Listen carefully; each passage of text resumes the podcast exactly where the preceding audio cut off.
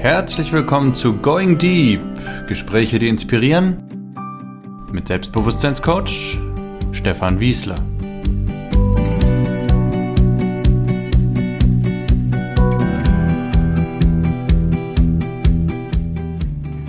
Hallo und herzlich willkommen zum heutigen Podcast.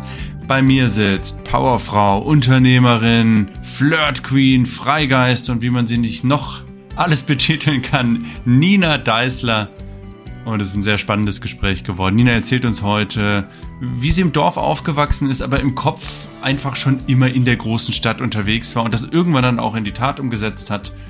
Welche Punkte sie auf ihrer Karriereleiter abgehakt hat, um dann doch letztendlich ein eigenes Unternehmen aufzubauen. Sie ist heute erfolgreiche Flirt-Lehrerin und hilft Menschen dabei, besser zu flirten und eine glücklichere Beziehung zu führen. Hör dir das spannende Gespräch an, da ist viel mit drin. Und ich freue mich, dass du da bist. Ganz viel Spaß im heutigen Interview.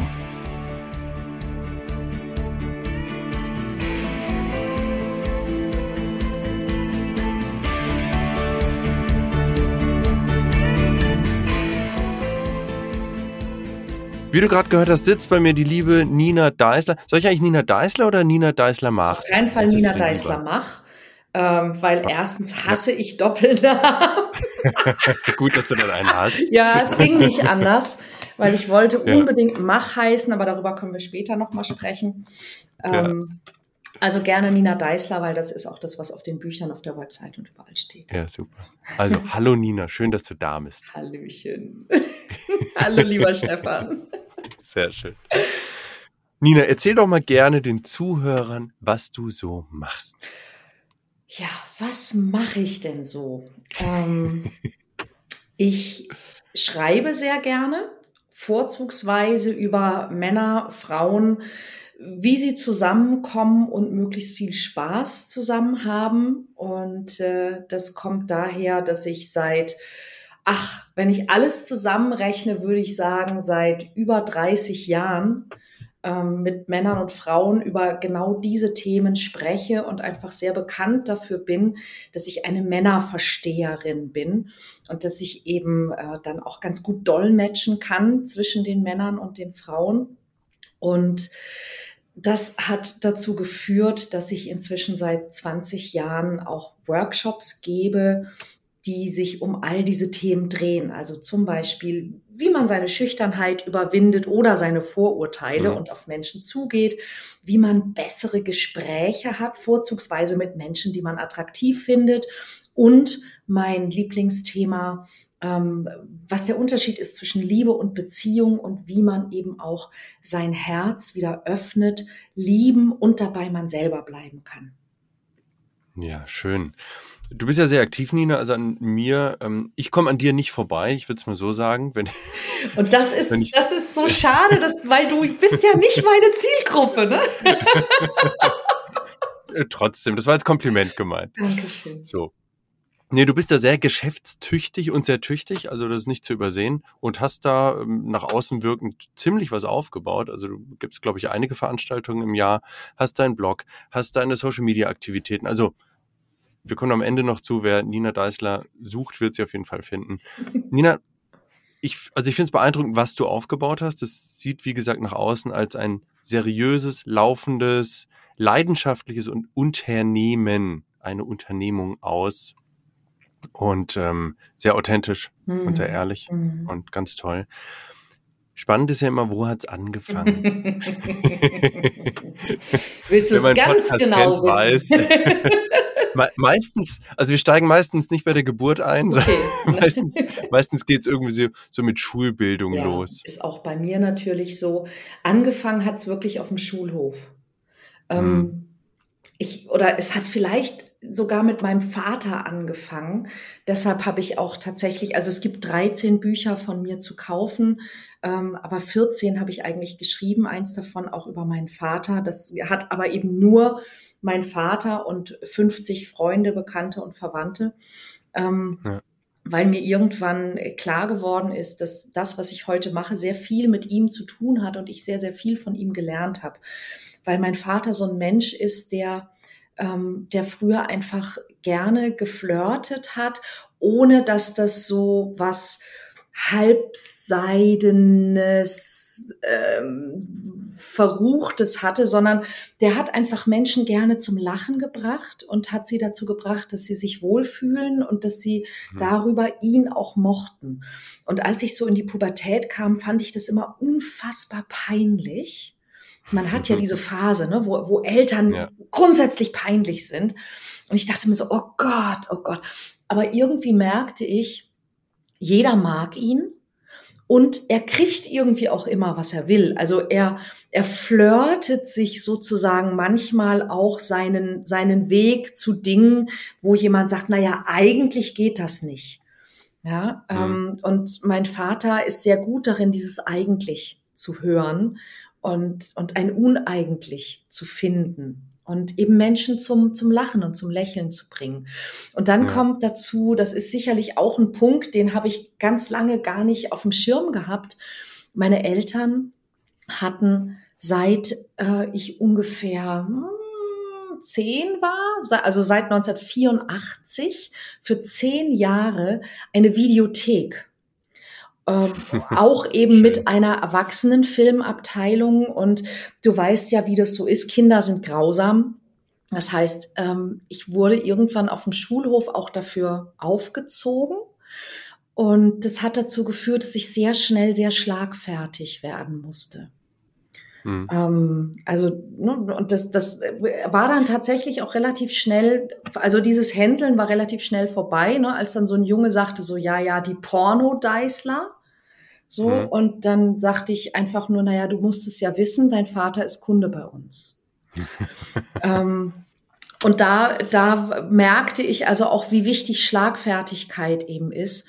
Und es fing irgendwann an, so mit 13, 14, als dann aus den Kindern halt Mädchen wurden, dass ich von anderen Mädchen ähm, gemobbt wurde. Und ich bin so ein Mensch, also ich wirke ja sehr, sehr streitbar. Das bin ich auch. Aber weißt du, wenn es irgendwie geht, dann gehe ich Ärger eigentlich lieber aus dem Weg. Ja. Und das hat dazu geführt, dass ich ähm, so ab der, ich würde sagen, achten Klasse meine Pausen nicht mehr mit gleichaltrigen Mädchen verbracht habe, sondern mit Jungs, die ein, zwei, drei Klassen über mir waren. Hm. Und da ich ja relativ intelligent, schlagfertig und, und recht hübsch war, ähm, war das, war das für die auch okay. Und es ging irgendwann los, dass die merkten, ähm, ich verurteile sie nicht. Also ich verstehe Frauen, aber ich verstehe auch sie. Und dann fing das eben an, dass man mir Fragen stellte. Du sag mal, die Silke, ne? Meinst du, die findet mich gut? Und das war, das war wirklich so, da ging das irgendwie los und da habe ich eben auch relativ schnell gemerkt, Mensch, das stimmt, das sind Unterschiede. Ich hatte zu Hause, äh, bin ich mit zwei Jungs aufgewachsen, einer älter, einer jünger. Da war ja auch relativ schnell klar, spätestens eben ab der Pubertät, okay, wir ticken unterschiedlich und warum ist das so? Meine Eltern haben sich sehr offen darüber unterhalten. Und dann fing ich eben an zu lesen. Und eines der ersten, ich sag mal so populären Bücher, so Popliteratur, die es gab zu diesem Thema, war damals von John Gray. Hm, äh, Männer sind anders, Frauen auch oder umgekehrt. Mhm. Äh, Männer sind vom Mars und Frauen von der Venus. Und das habe ich verschlungen. Ich glaube, es steht sogar auch noch hier irgendwo im Regal in meinen gesammelten Werken. Und es ist natürlich, wenn man das heute liest, schüttelt man ein bisschen, glaube ich, den Kopf und denkt, Gott, das ist ein Klischee auf das andere. Aber weißt du, ich mache das ja jetzt hauptberuflich seit 20 Jahren und es gibt wirklich kaum ein Klischee, das sich nicht in der Realität bestätigt finde.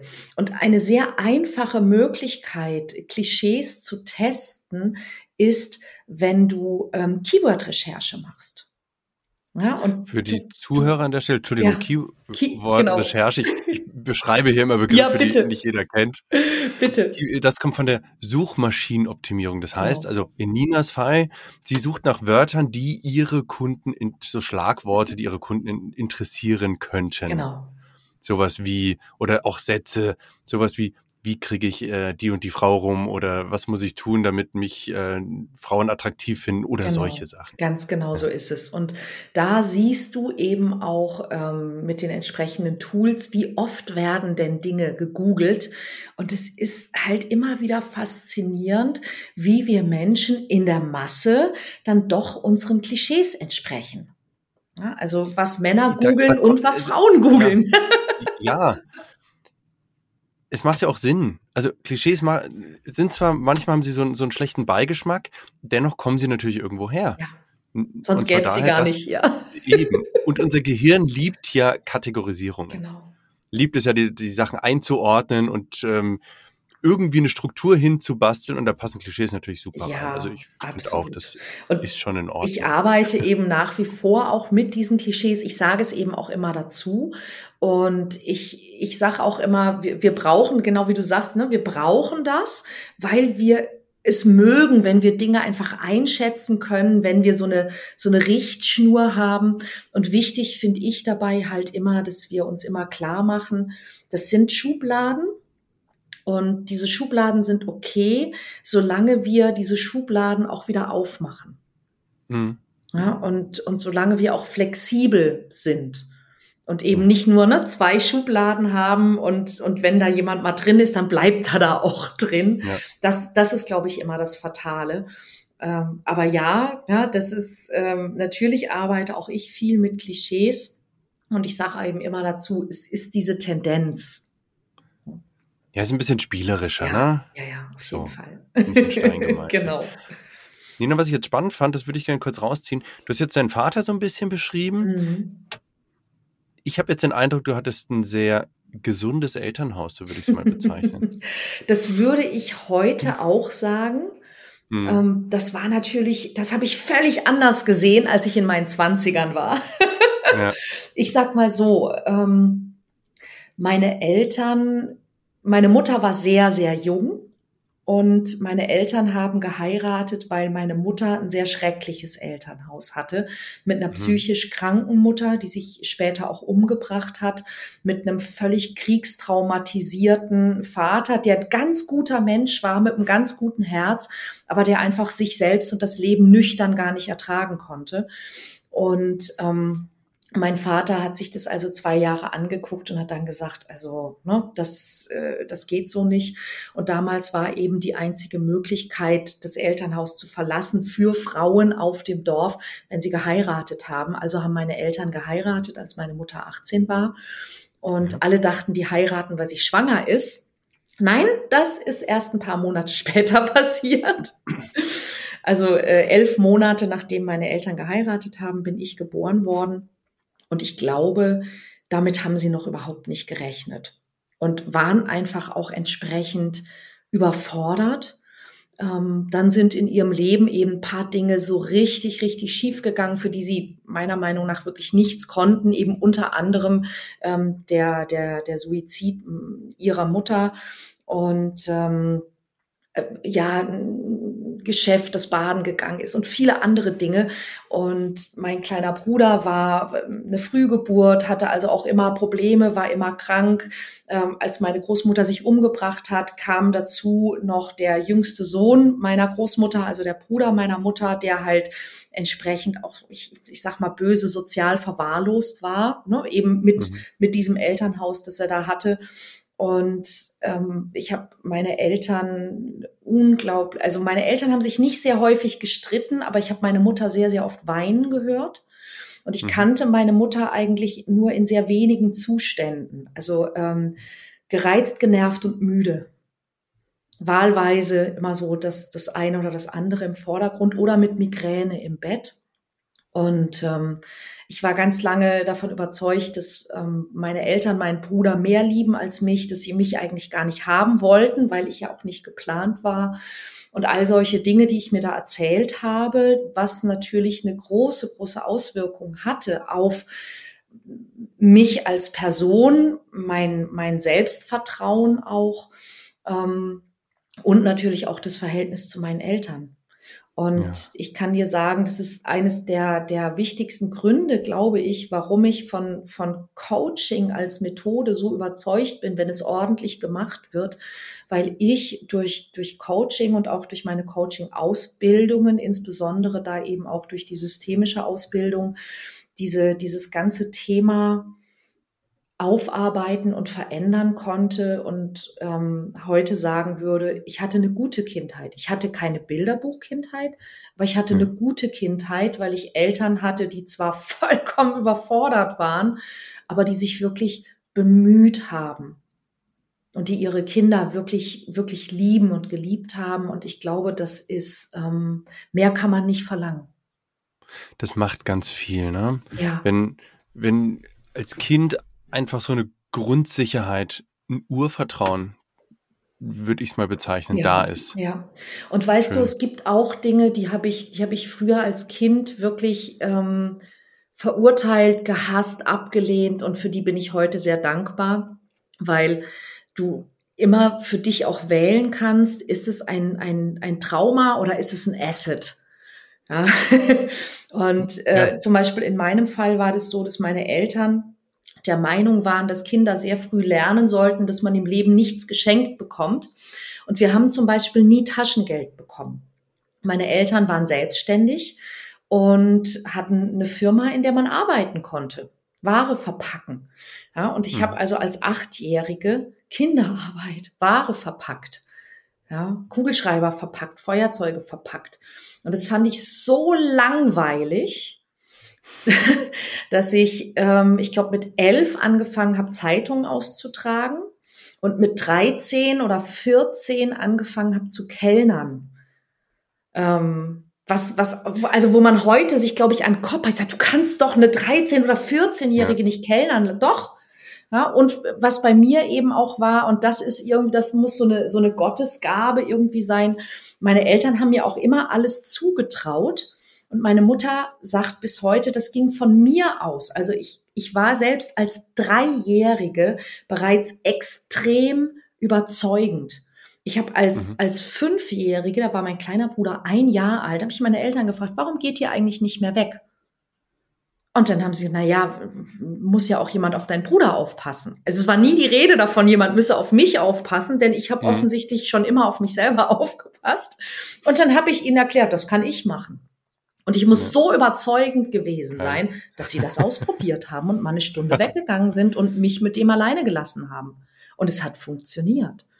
Ja, und was, was daraus halt erwachsen ist, also ich habe als Kind immer dieses Gefühl gehabt, so meine Eltern kümmern sich nicht wirklich um mich. Die Wahrheit war aber, also tatsächlich haben sich meine Eltern nicht sehr um mich gekümmert, aber tatsächlich, weil ich es ich sag mal, auch so verkauft habe, dass ich es nicht brauche. Und als Erwachsener ist zum Beispiel genau das, und da sind wir in dem, was ich tue. Als Erwachsene ist mir das auf die Füße gefallen, weil ich natürlich in diesem Modus geblieben bin und niemandem Umstände machen wollte. Sprich, ich habe natürlich auch meinen Partnern immer glaubhaft gemacht, dass ich sie nicht brauche. und wahrscheinlich wird. Was, was, ganz tief drin aber nicht gestimmt hat. Was A nicht gestimmt hat und was B natürlich sich, äh, das wird auch jeder Mann, der schon mal eine, eine Partnerschaft hatte mit einer Frau, die ihm dieses Gefühl vermittelt hat, der wird jetzt wahrscheinlich schmerzhaftes Gesicht verzogen haben, weil was willst du denn mit einer Frau, die dich nicht braucht? Also wie fühlst du, du dich denn dann da als Mann? Ja. Ne? Wenn die sagt, du alles, was du kannst, kann ich auch nur auf hohen Schuhen und schneller. Das ist doch scheiße. Aber das, das steckte halt wirklich drin. Und es hat eine Zeit lang gedauert, bis ich das wirklich kapiert habe, was da eigentlich passiert und, und was ich da eigentlich tue und was ich mir und, und auch meinem jeweiligen Gegenüber da eigentlich gerade antue. Hm. Schön. War aber gut gemeint, ne? Ja, ja, natürlich. und das, das meine ich, ne? In dem Moment, also wenn du das unbewusst machst, dann ist es, dann ist es ein Muster. Und, und es kann auch ein Trauma sein, aber in dem Moment, wo, wo du. Ja, auch ein Schutz, ne, habe ich gerade gedacht. Ja, ne? wo du verstehst, also, was da passiert ja. und was du tust, wird es ein Asset. Mhm. Ja. In dem Moment wird es ja, dann. Kannst dann du daran wachsen. Ja. ja. Ja, und dann wird's, und dann wird's wirklich, dann wird's ein Schatz. Hm? Wenn die, wenn die Dinge, die du automatisiert tust, wenn, wenn du dir deren wieder bewusst wirst und du kannst sie gezielt einsetzen, wenn du sie brauchst und weglassen, wenn sie nicht dienlich sind, weil du verstehst, wer du bist, was du bist, was du kannst und was du da machst, dann werden das Schätze. In deinem Beispiel, wenn ich das zusammenfassen darf, habe ich so verstanden, du hast jetzt die Möglichkeit zu sagen, ich kann alleine glücklich sein und mein Ding machen genau. und ich kann mich an meinen Mann anlehnen und mich mal fallen lassen und gehen lassen und habe die Möglichkeit, das flexibel zu gestalten. Genau, und ich muss nicht alles können. Und ich ja. werde eben auch nicht geliebt dafür, dass ich keine Umstände mache. Ja, Eben. Man, man will ja auch, man will gebraucht werden und auch ja. jemanden brauchen. Das ist ja, ja. durchaus menschlich. Ja, schön, genau. Nina. Wo, wo bist du eigentlich äh, aufgewachsen? Wo, also wo bist du zur Schule gegangen? Bist du ein Stadtkind, ein Dorfkind? Ähm, das ist sehr lustig. Ich bin ein Stadtkind, das auf dem Dorf aufgewachsen ist. Ähm, das sagen zumindest meine Jetzt Eltern. Ja, also ich bin, ich bin geboren in Weinheim an der Bergstraße. Das ist zwischen Darmstadt und Heidelberg und ähm, bin dort in einem 10.000 Seelen Kaff zur Schule gegangen, aufgewachsen und hatte immer dieses Gefühl, ich gehöre da nicht hin. Mhm. Und als ich meinen Eltern dann mit 22 oder 23 eröffnet habe, dass ich nach Hamburg ziehen werde, ich war mit 15, glaube ich, das erste Mal in Hamburg und ich war eine Woche da und ich wusste, hier gehöre ich her. Das ist, das ist meine, das hier, das ist meins. So, hier bin ich zu. Hause. Ja, es war so ein bisschen, es hätte mich der Storch irgendwo falsch abgeschmissen. Und dann habe ich meinen Eltern gesagt, ich wollte euch sagen, ähm, ich werde nach Hamburg ziehen. Und dann guckt meine Mutter meinen Vater an, mein Vater guckt meine Mutter an, beide nicken sich zu, meine Mutter seufzt und sagt, naja, wenigstens ist es nur Hamburg. Und ich sag, wie meinst Berlin. du das? Ja, und sie sagt, nee, nee, nicht, nicht London, New York oder Sydney okay. waren ja. ihre exakten ja. Worte, weiß ich wie heute.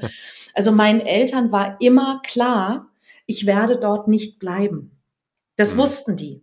Ja, die wussten, dass ich kein Dorfkind bin. Und ich hatte auch schon von klein auf, egal in welche Stadt wir gefahren sind, ich wusste innerhalb von Stunden, konnte ich mich orientieren. Also irgendwas ist da oben, weiß ich nicht, äh, für eine Stadt verdrahtet offensichtlich. Ja. Musste sein einfach. Musste Schön. sein, ja. Hast du Abi gemacht, Nina?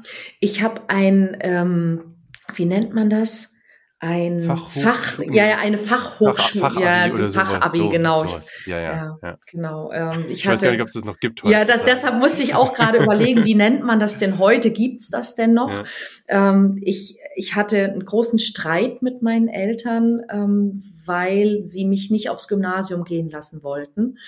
Und es hatte wohl irgendwie damit zu tun. Und ich habe bis heute weiß ich nicht, was genau äh, eigentlich, was sie da befürchtet haben.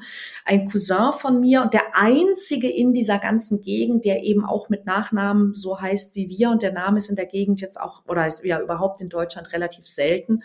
Es gibt, glaube ich, auch in ganz Deutschland nur, ich glaube, drei Nina Deislers. Die anderen beiden findet man nicht.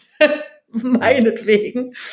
Ähm, aber ähm, der hatte wohl irgendwie Ärger auf diesem Gymnasium und hatte wohl irgendwas mit Drogen oder so. Und da wollten meine Eltern nicht, dass ich auf dieses nächstgelegene Gymnasium ähm, gehe. Und ich habe bis heute nicht raus, ob sie, ob sie Angst hatten, dass ich auch irgendwie mit Drogen in, in Verbindung käme oder ob äh, sie einfach dachten, der Name ist versaut oder so. Ich weiß das nicht. Aber wir hatten also einen riesen, riesen, riesen Streit. Und wie das so ist in der Pubertät, ist dieser Streit natürlich dann auch so in der neunten oder zehnten Klasse mega eskaliert. Ähm, wir konnten uns auf eine, auf eine Gesamtschule einigen, wo ich eben dieses Gymnasiallevel besucht habe wo ich auch immer geblieben bin. Und äh, dann kam eben so Anfang der zehnten Klasse so die Sinnkrise, dann eben auch die Pubertätskrise und alles zusammen. Und es gab einen Riesenstreit. Und meine Mutter ist leider so ein Mensch, die im Zorn manchmal Dinge sagt, die sie so nicht meint, aber sie vergisst sie zurückzunehmen. Hm. Und ähm, sie sagte, mach doch, was du willst. Wir bezahlen dir jedenfalls nur noch ein Jahr oder so. Und dann dachte ich, naja, wenn ihr nicht wollt, dass ich aufs Gymnasium gehe, ja, so dann, ich sage mal, man leckt mich doch. Und ja. es gab in, in Weinheim, was eh dann so die nächst attraktive Stadt ist, gab es eben dann so, ein, so, ein, so eine kombinierte Schule. Da war eben auch die kaufmännische Berufsschule, da war das Wirtschaftsgymnasium, da war, also es war so ein kaufmännisches ähm, Berufskolleg. Und dann bin ich dorthin gegangen weil es gab durchaus eine Sache, die sie mir auch mal sagte. Sie sagte, lern doch was Kaufmännisches, das kann man immer gebrauchen. Und dann dachte ich, naja, ich gehe dann erstmal dahin und gucke mir das mit dem Kaufmännischen einfach mal so an, ob das, ob das überhaupt was ist. Es gab ja dann früh diese, diese Step-Tests, nannte sich das. Kennst du das noch? Da kam ein freundlicher Herr oder eine freundliche Dame vom Arbeitsamt und dann hast du so einen Bogen ausgefüllt ja, und hinterher hat man dir ne, fünf Vorschläge ja. gemacht, was du denn genau. lernen oder, oder studieren solltest. Ja. Und da kam bei Dafür mir eben geeignet, genau, das, das wird dein Berufsbild ja, ja. und alles andere nicht. Genau, so, das ist ja genau. sehr, sehr fundiert. Ja, ja, sehr fundiert. Und da kam eben auch was Kaufmännisches raus. Und tatsächlich war es aber so, dass ähm, ich hatte dort dann eben auch Fächer wie kaufmännisches Rechnen, wie Marketing, wie ähm, äh, BWL und solche Dinge. Und das war im Gegensatz zu dem, was wir da so in der zehnten Klasse vorher in, in Chemie und Physik und so gemacht hatten, waren das wieder Sachen, die ich verstanden habe. Also wo ich auch, wo ich auch verstanden habe, wofür man das braucht. Weil ganz ehrlich, ich habe den Satz des Pythagoras oder die binomischen Formeln, die habe ich in den letzten 40 Jahren nicht gebraucht. Verrückt, oder? Ja. Ähm. Wird wahrscheinlich auch der ein oder andere ja. gerade so, ja, warte mal, da war was. Ne? Dafür kann ich Pi immer noch auf zehn Stellen auswendig ja. oder so. Ja. Ähm, naja, und das, das, das hat mich dann schon wieder angesprochen, weil ich eben, weil ich eben verstanden habe, wofür lernt man das? Wofür braucht man das? Wusstest du, Entschuldigung, wusstest du damals schon, in welche Richtung es beruflich bei dir gehen wird? Also zum Beispiel, dass ich, ich kenne jetzt deinen Werdegang noch nicht, da mm. kommen wir mhm. noch zu. Mm. Ich weiß, dass du heute Unternehmerin bist, mm. dass deine Eltern schon Unternehmer mhm. waren, also dass das so ganz tief mhm. irgendwo in dir drin steckt. War das dir damals schon klar, dass es für dich auch so eine Selbstständigkeit, Unternehmertum werden wird? Nee, das war mir tatsächlich noch nicht klar, weil meine Eltern, also das Unternehmertum meiner Eltern war sehr hart. Das war sehr, sehr harte Arbeit und es war sehr unsicher. Die waren auch immer abhängig von anderen und so mit dieser Druckerei. Das klang ja schon raus. Es hat nicht immer alles geklappt. Zehn ja. Jahre Videothek ja. heißt ja auch, da ist mal was gescheitert. Das, ja, das war, also die Videothek war tatsächlich nie so richtig als Geschäftsmodell gedacht, sondern eher dafür gedacht, dass mein Vater ein bisschen unter Leute kommt, weil eben in dieser Druckerei sitzt man doch eher eben den ganzen Tag an so einer Maschine und hat eher nicht so viele Leute zum Reden. Ja, und ähm, das ist dann äh, gar nicht unbedingt an dem, an der, wie soll ich sagen, an, am Umsatz der Videothek selber gescheitert, sondern Videotheken haben sich einfach irgendwann ja auch ähm, erübrigt, sag ich mal. Ne? Ja. Und ähm, so hat sich das dann eben auch irgendwann erübrigt. Aber nee, dass ich, dass ich Unternehmerin werden würde, habe ich damals noch nicht gesehen. Ich hatte immer ein großes Fable für die Werbung. Ich fand Werbung immer spannend. Und es hat mich einfach auch immer fasziniert und interessiert. Wie funktioniert das? Wir sind gerade so in den 90ern irgendwie. Ja, voll. Mal, ne? voll. Ne? So, ja, total. Vor, vor Internet. Ja, so, ja, ja, ja, nee, vor, also definitiv vor ja. Internet. Ja, wirklich so in den Zeiten von, von MTV und, und Fernsehwerbung mhm. und solchen Dingen. Ne? Und ich fand das immer, ich fand das immer spannend und ich habe mich immer auch über, über schlechte Werbung aufgeregt. Ja, und es gibt ja auch schlechte Werbung, die wir alle vielleicht auch noch als schlechte Werbung kennen und die trotzdem funktioniert hat. Ja. Also ich meine, wer, wer mochte denn wirklich diese beiden Dörfer Villa Riba und Villa Bajo, ja? aber, aber, jeder weiß, worum es geht. Aber jeder, der in den 90ern Fernsehwerbung gesehen hat, ja. weiß jetzt, worum es geht, ja, und sagt, ja, hey, während in Villa Bajo noch gespült wird, wird in Villa Riva schon wieder gefallen. Ich meine, wie bescheuert, aber es funktioniert. Und ja, das, klar das hat mich. Ich finde aber, es gibt deutlich schlimmere ja, Werbung. Also, ja, ja, ich wollte ich wollte uns jetzt auch nicht an, ja. an die schlimmsten Dinge erinnern. Ich hatte, ja. ähm, ich hatte später dann, ich habe dann tatsächlich eben Marketing auch nochmal studiert von 2000 bis 2002. Und da gab es ein Fach, das hieß Geschichte der Werbung. Und wir hatten so einen, so einen Alt-68er, einen ziemlich coolen Typen als Dozenten. Und der hat sich natürlich immer weggeschmissen, wenn ich wirklich wie so eine Granate an die Decke gegangen bin bei dieser Werbung aus den 50ern. Ja, wo also immer eine, eine männliche Stimme des Gewissen der guten Hausfrau ist. Und ich, diese alten Werbung, die sind echt fies, oh, wenn man die heute ja, anschaut. Ja, richtig, richtig schlimm. Ja, ja richtig ja. schlimm. Und, aber das waren eben so Dinge, das hat mich immer, das hat mich immer gekickt.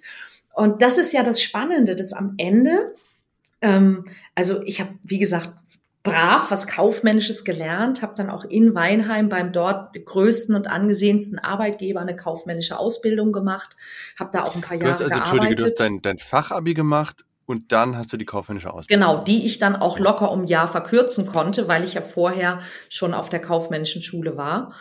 Und, und einfach viel Erfahrung auch schon hattest als achtjährige Kiste gepackt und so weiter.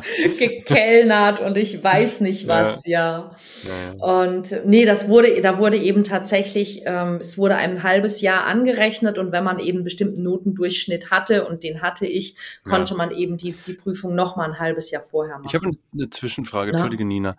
Ich, ich hatte schon einige hier sitzen, die gesagt haben, sie haben auch während der, der, der Kindheit oder Schulzeit gearbeitet mhm. und da schon festgestellt, sowas würden sie nie ihr ganzes Leben lang machen. Also da ist schon so der, der Spross entstanden zum Unternehmertum bei ganz ja, vielen. Ja, War das ja. bei dir auch so? Ein bisschen. Würdest du sagen? Ein bisschen. Also ich habe. Du gemerkt hast beim Kellnern so, oh, das werde ich nie mein ganzes Leben lang tun? Definitiv, ja. Also was mhm. mir, was mir beim Kellnern gefallen hat, man muss auch dazu sagen, mein erster Freund und mit dem war ich zusammen von knapp 15 bis knapp 19, also für das Alter auch recht lange. Da hatten die Eltern ein Gasthaus.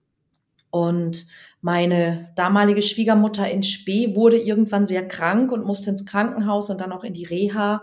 Und sie war eigentlich die Frau hinter der Theke. Und für einige Monate haben mein damaliger Freund, sein Vater und ich diesen Laden geschmissen. Und da war ich 16. Mhm. Und das, das Glück war, dass meine Eltern dieser Sache grundsätzlich vertraut haben und ihm vertraut haben und dieses Gasthaus 200 Meter vom Bahnhof entfernt war, wo der Zug nach Weinheim fuhr, wo ich eben zur Schule oder zur Ausbildung ging. Ja äh, zur Schule damals noch.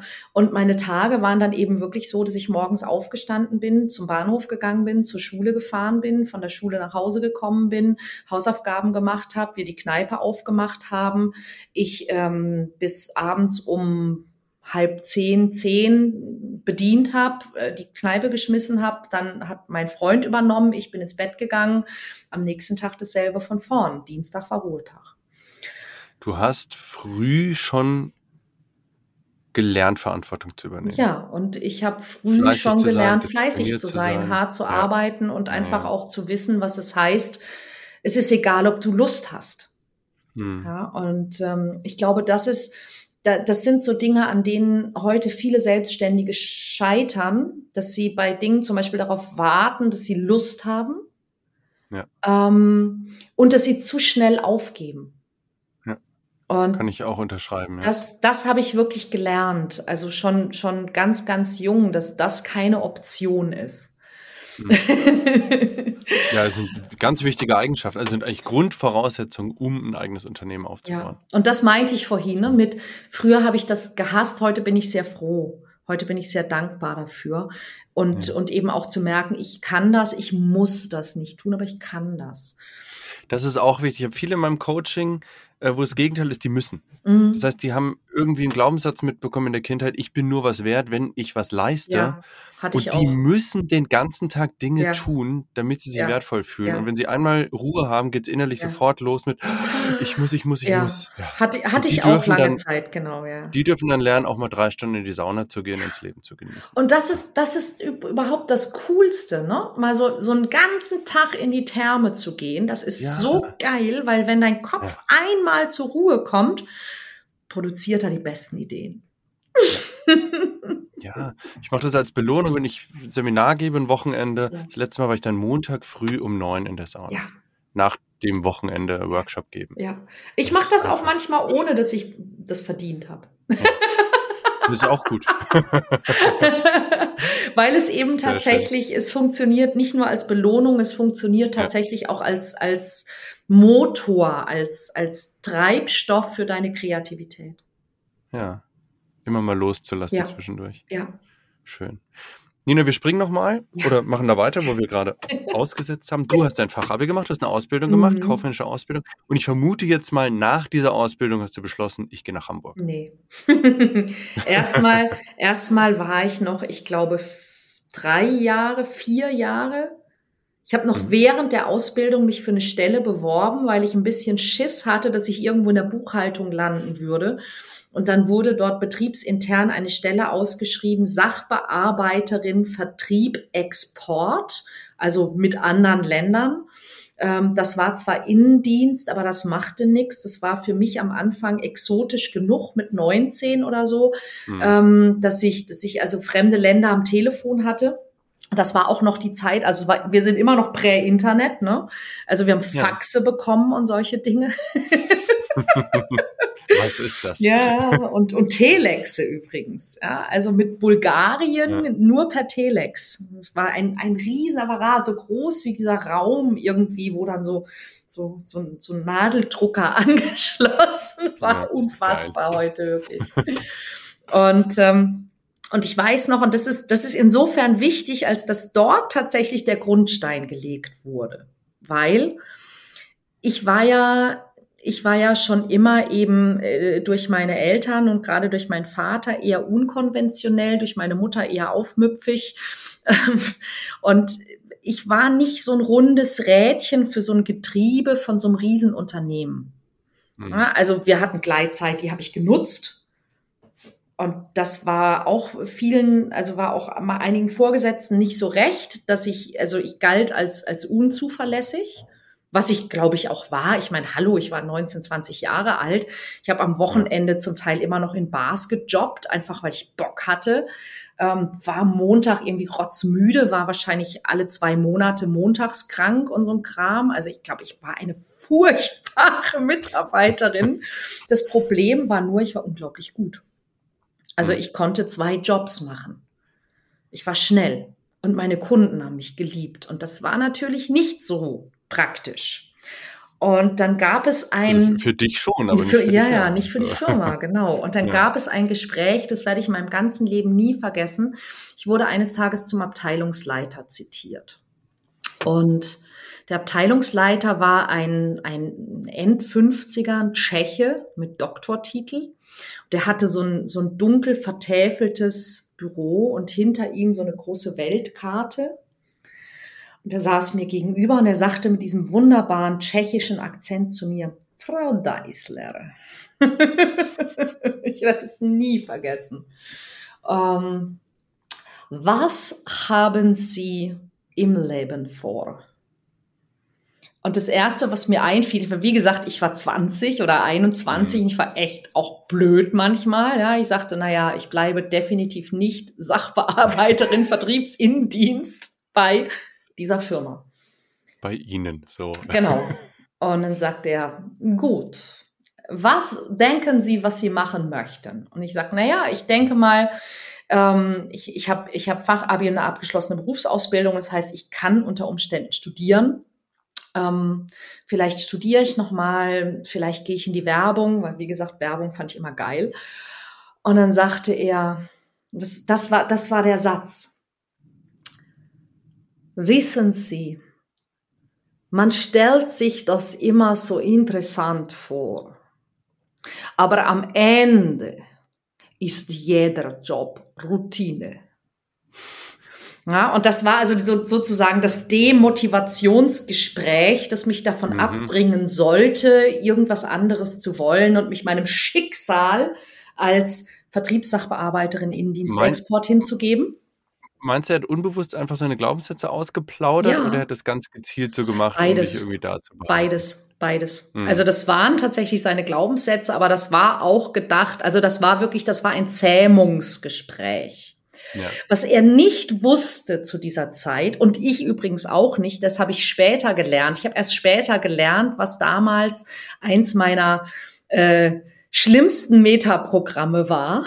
Hier wieder für die Zuhörer ein Metaprogramm ja. ist im Prinzip ein Muster, das im Kopf immer abläuft, wenn man sich bewusst damit nicht auseinandersetzt, das für einen arbeitet, ja. wenn man so will. Genau. Dass man irgendwelche Dinge immer gleich tut, eben ja eine Muster folgend. Ja. Oder auch eine Art und, und Weise, was einen motiviert, wie man funktioniert. Ja, ja. Ne? Also so, ein, so ein typisches Metaprogramm, was viele Menschen haben, ist, äh, dass sie entweder ein eher hinzu Mensch sind oder ein weg mhm. von Mensch. Und ja. hinzu Menschen kannst du gut motivieren, indem du ihnen Belohnungen in Aussicht stellst. Bei einem Weg von Menschen funktioniert das nicht so gut. Den kannst du eher dadurch motivieren, dass du ihm Strafe in Aussicht stellst, ne, wenn das nicht passiert. Ja. Ich bin zum Beispiel eben eher ein hinzu Mensch und meine Eltern haben immer versucht, mich mit Strafandrohungen dazu zu motivieren, mein Zimmer war aufzuräumen. War mir scheißegal.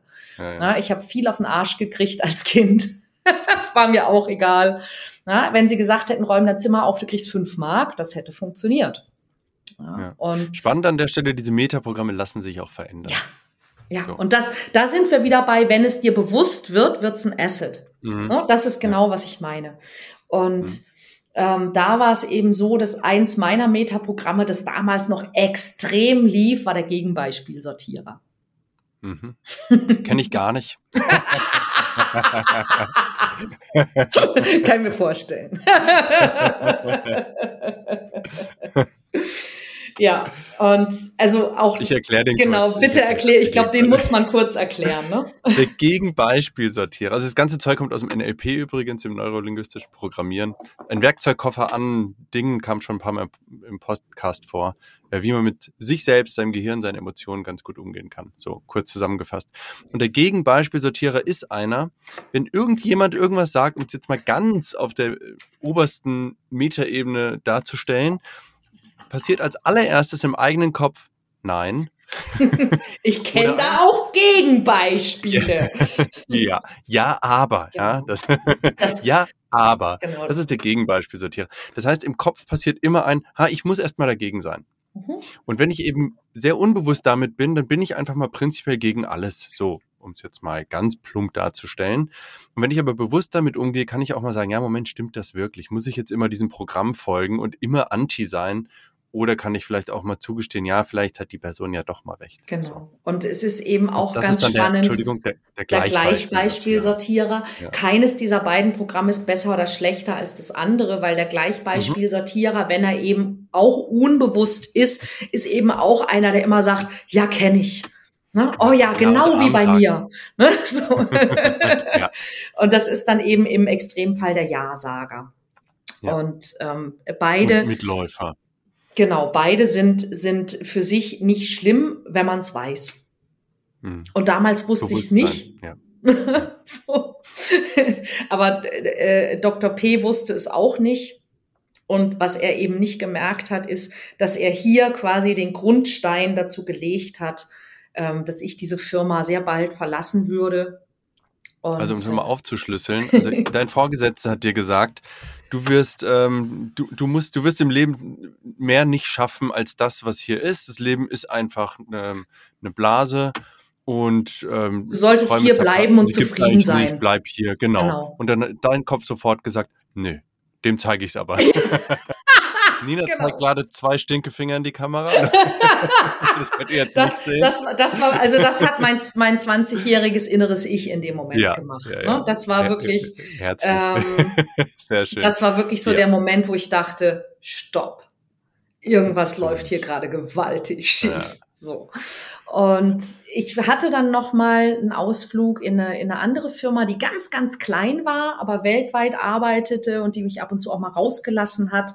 Die hat mich dann unter anderem auch mal drei Wochen nach Mexiko geschickt, wo ich ähm, fließend Spanisch gelernt habe in drei Wochen und äh, mit einer Kakerlakenphobie zurückgekommen bin. Multitalenten, ja, da ist das wiederum hat mich dann, das ist nur insofern relevant, als das hat mich zu NLP gebracht. Hm. Weil ich äh, später, als ich dann eben schon selbstständig war, bei einem Dreh und ich war immer sehr bekannt dafür, dass ich sehr zuverlässig bin und dass ich immer weiß, was ich sagen muss. Und dann war ich bei einem Dreh und ich wurde mit einer Kakerlake konfrontiert, un, also ungeplant. Und ich kriegte so eine Art Panikattacke und ich konnte gar nichts mehr. Und mhm. dann habe ich gedacht, okay, äh, ich habe gehört, dass man da was machen kann. Ich muss mir jetzt doch mal diese, diese Fast Phobia Cure ist ja so ein, so ein NLP-Format, mit dem man Phobien verbessern kann.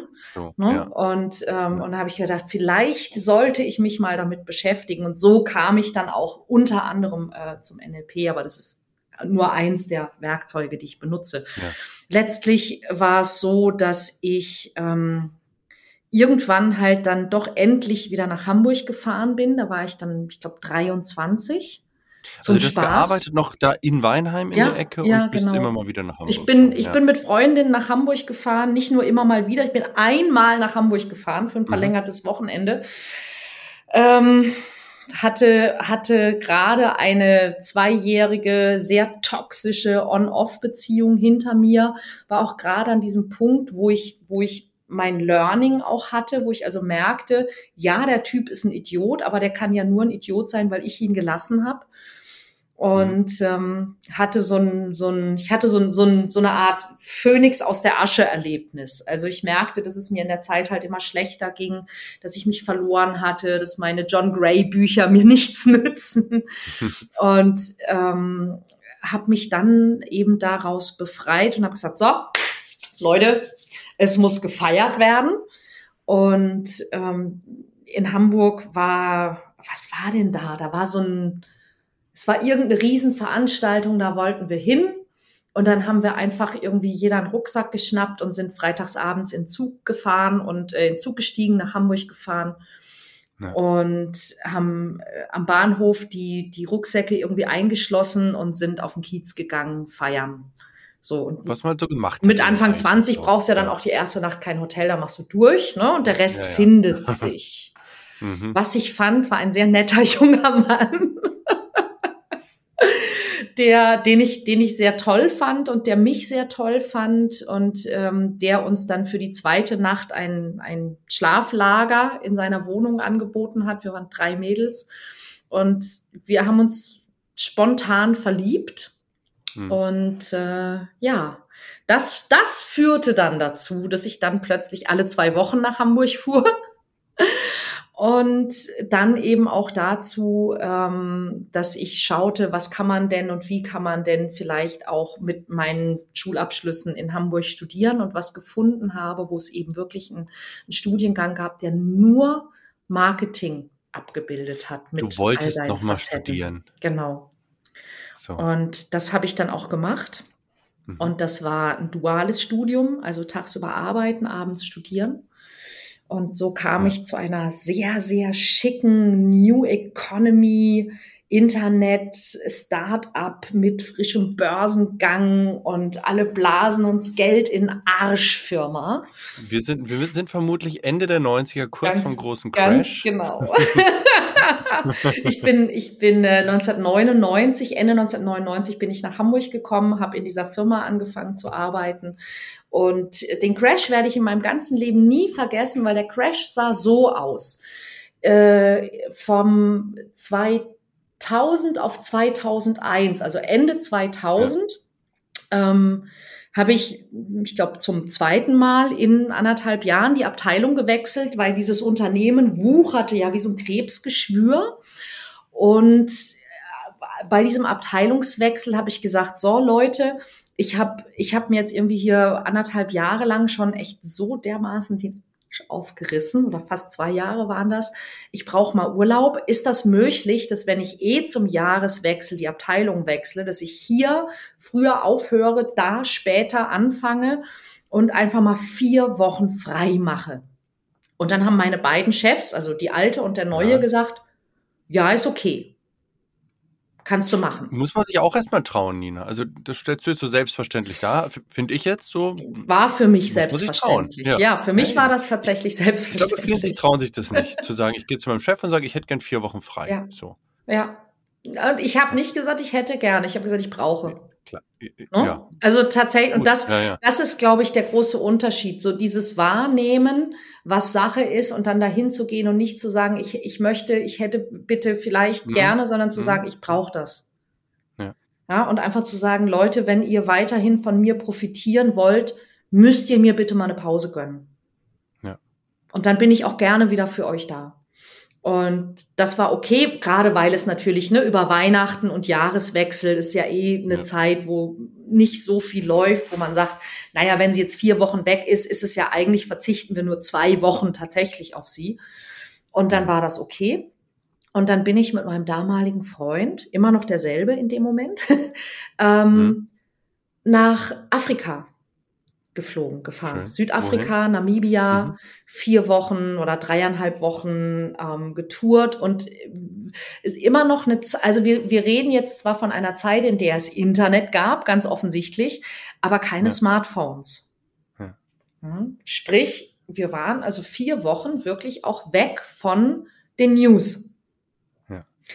Und ich erinnere, dass. Damals ist man, also Entschuldigung für ja. den jüngeren Hörer, damals ist man auch nicht regelmäßig ins Internet Nein, Nachrichten gelesen warum? oder so. Das hat Nein, man nicht gemacht. Natürlich nicht. Also mache ich ja. heute noch nicht. Ja. so, ja. ja. es gab auch kein Social Media, wo nee, man mal was mitkriegt gab, oder gab, so. Nee, es gab kein Facebook, es gab gar nichts. Ja.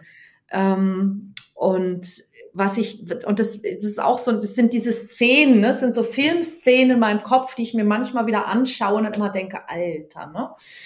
Mhm. Wir fliegen, wir fliegen von Kapstadt nach München und von München nach Hamburg. Früh morgens, morgens um, keine Ahnung, 7.30 Uhr, München, Hamburg. Mein damaliger Freund guckt so, was gibt so an Zeit, an, an, an Lesematerial am Flugzeug. Damals kriegte man ja noch eine Zeitung geschenkt zum ja. Fliegen.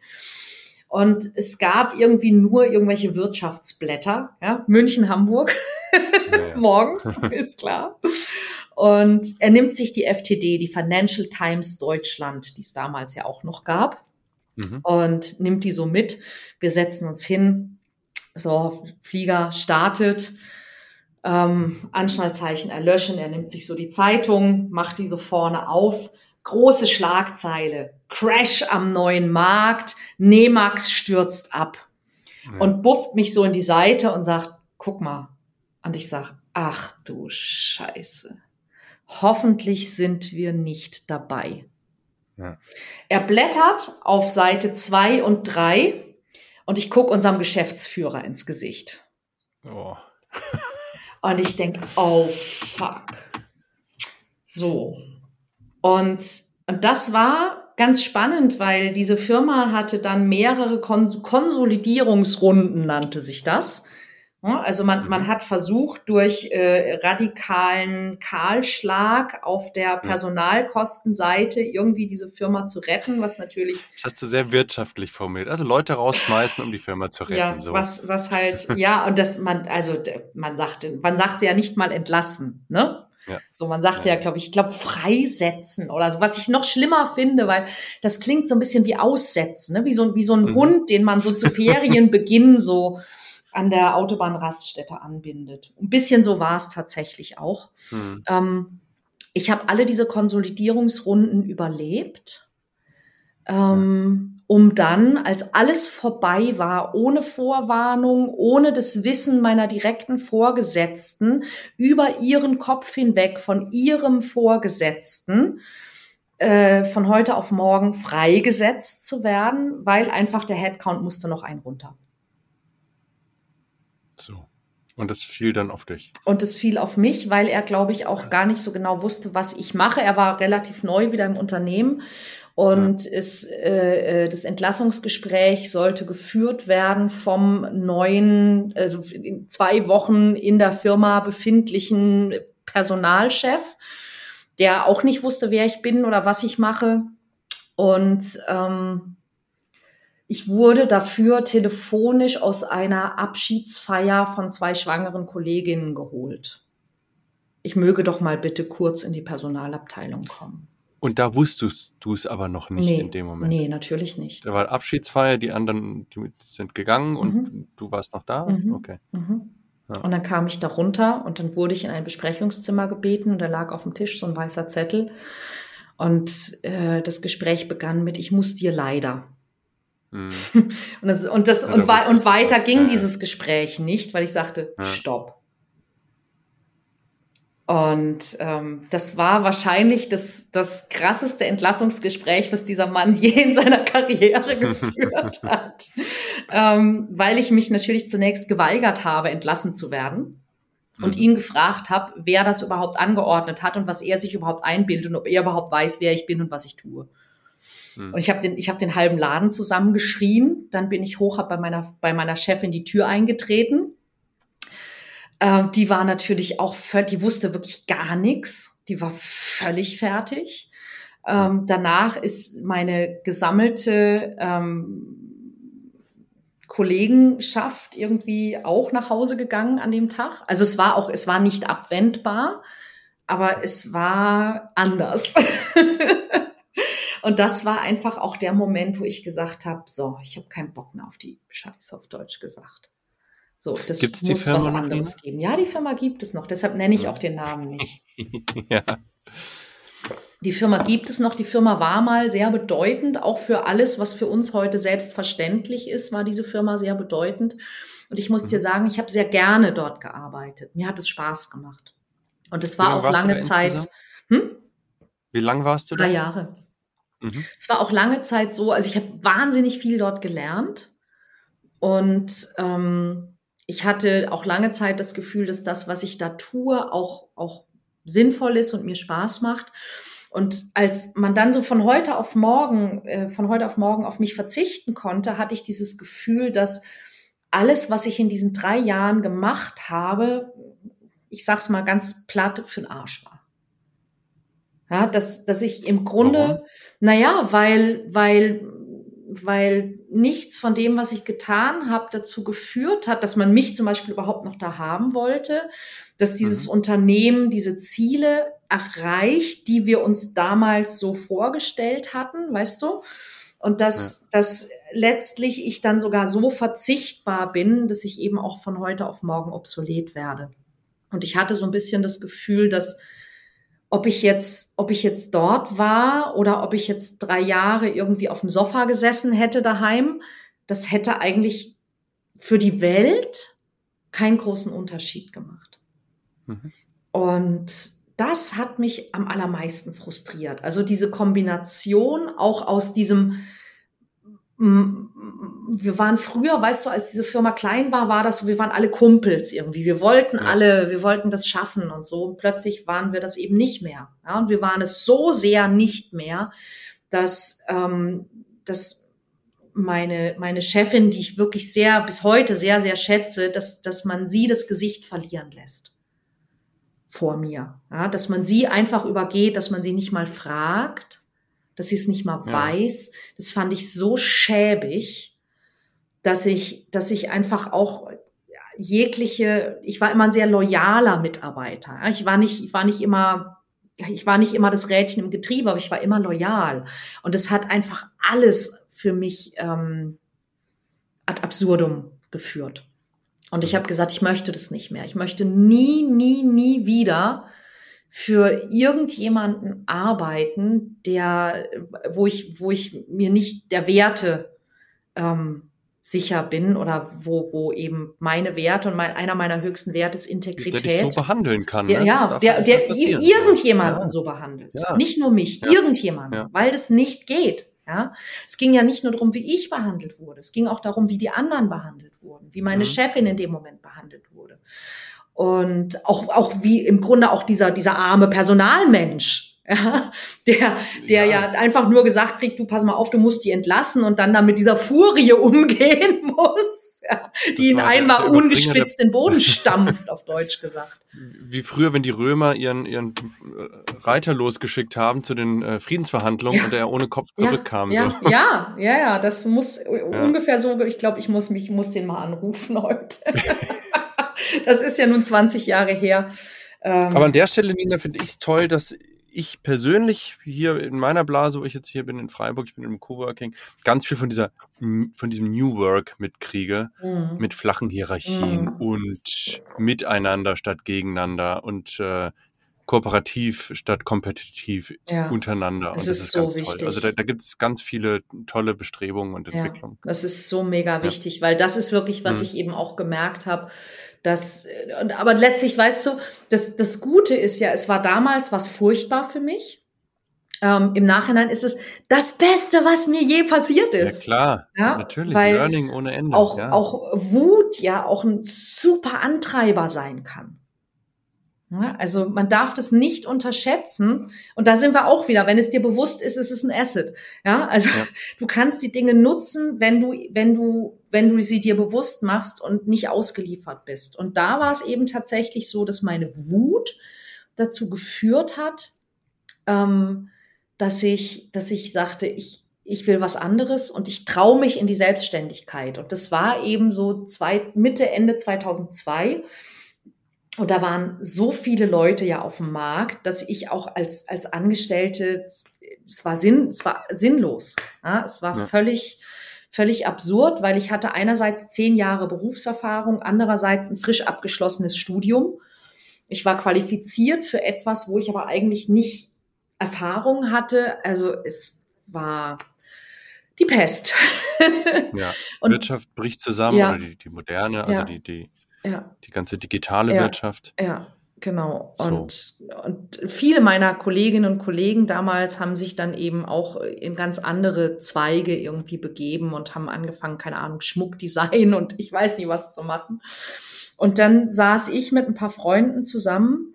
Ein paar Monate vorher hatte tatsächlich auch äh, der Mann, der mich quasi ja nach Hamburg gelockt hatte, äh, der hatte auch jemand anderen kennengelernt, der wieder weit entfernt wohnte und äh, sich umorientiert, was auch erstmal schrecklich war und im Nachhinein das Beste, was mir je passiert ist.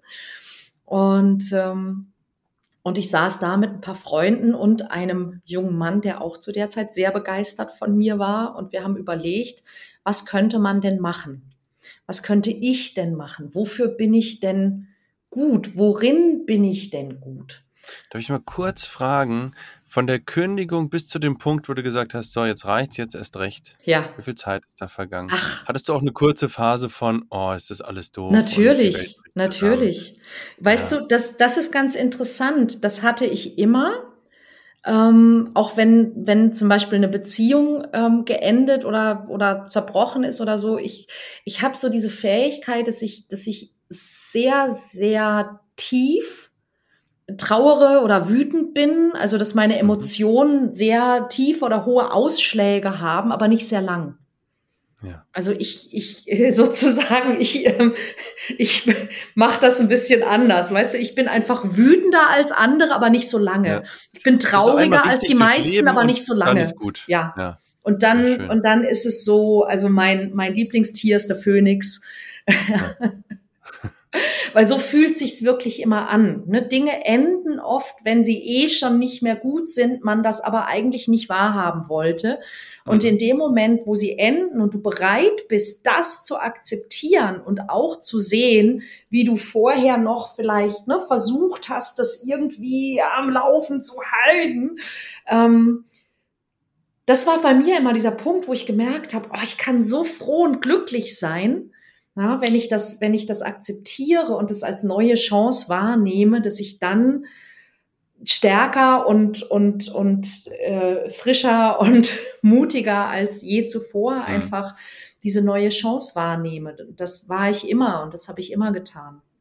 Und ähm, ja, Und dann kam halt äh, dieser Gedanke, Mensch, du machst doch auch, ach so, das, das muss man noch sagen, das ist so witzig.